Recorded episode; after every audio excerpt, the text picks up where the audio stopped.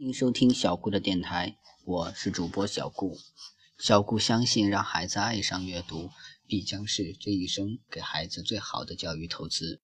小顾的微信公众号是“小顾亲子阅读”，大家有兴趣的话，可以关注一下我的公众号。今天小顾要讲的故事是小螳螂学艺。小螳螂长得很威武，他认定啊自己长大了会有出息，所以谁也看不起。一天，妈妈对小螳螂说：“你一天天的长大了，想学点什么呢？”小螳螂说：“我手里有两把大刀，想练武，将来当个英雄。”好，有志气。妈妈把他送到武术教师侯先生那里学艺。小螳螂很骄傲，一定要跟侯先生比试比试武艺。侯先生让他最小的徒弟侯四和小螳螂比武，没想到。侯四的猴拳特别厉害，他三拳两脚啊就打伤了小螳螂的一条腿，小螳螂被送进医院养伤。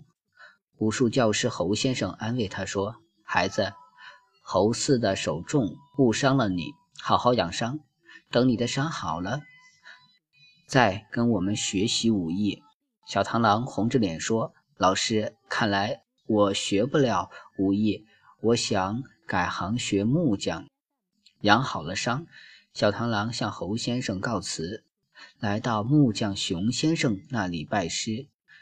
熊先生见小螳螂手中的两把大刀像锯子，就收留了他。熊先生对小螳螂说：“孩子，我要打两个箱子，请你把这几块木板锯开。”小螳螂。用手中的锯子锯呀锯呀，锯了半天也没有锯开一块木板。熊先生不高兴了：“怎么搞的？干活可不能装样子呀！”老师，看来我干不了木匠活。他向熊先生告辞，垂头丧气地往家走去。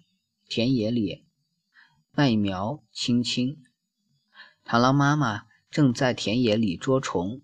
他一眼看见学艺归来的儿子，高兴地迎了上去。孩子，你学到了什么本领？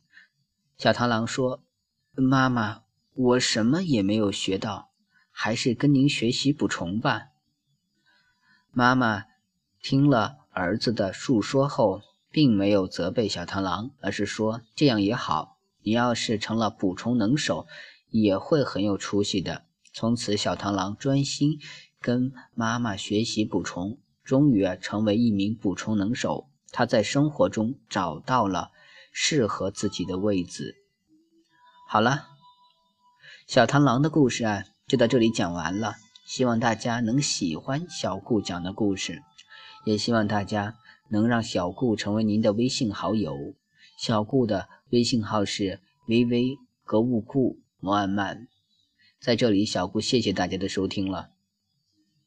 也希望大家能一直收听下去。